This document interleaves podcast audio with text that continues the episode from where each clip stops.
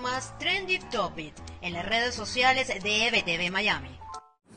Hola, soy Karen Aranguibel y esto es lo más trendy en redes sociales de este 24 de noviembre. Comenzamos con Venezuela.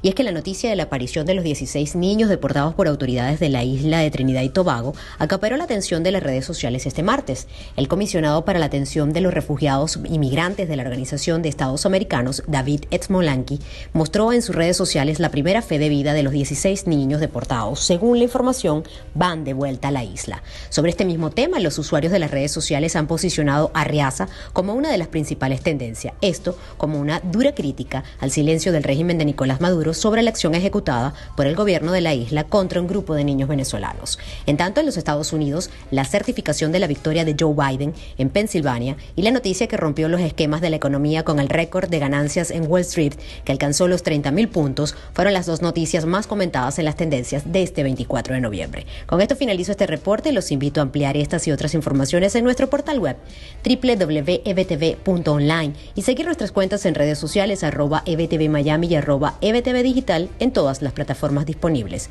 Soy Karen Aranguibel y esto es lo más trendy de hoy.